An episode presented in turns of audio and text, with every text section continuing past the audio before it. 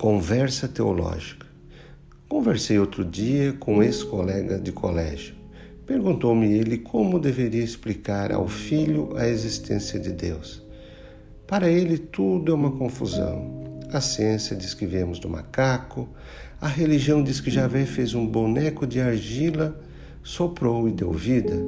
Já ouviu falar do Big Bang? O que eu digo para meu filho?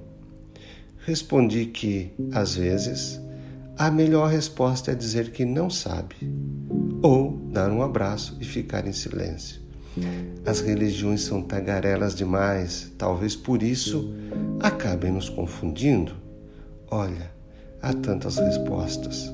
Poderíamos passar uma manhã falando sobre Anaximandro, que disse que o princípio de tudo é o ar. Tales de Mileto diz que o princípio é a água. Heráclito disse que o princípio é o fogo. Ficaríamos dias nesse dilema.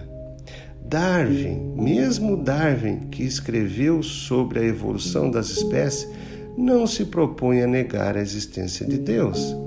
Ele apenas tenta explicar a grande diversidade das espécies do mundo com base no que é observado na natureza. Tanto que ele concluiu sua obra magna, A Origem das Espécies, reconhecendo a grandeza nessa visão da vida com seus vários poderes, tendo ela sido lançada como sopro da vida originalmente pelo Criador em poucas formas e elas foram evoluindo. Darwin expressou acreditar na origem divina. Aristóteles e Sócrates estavam convencidos da necessidade da existência de Deus, juntamente com Copérnico.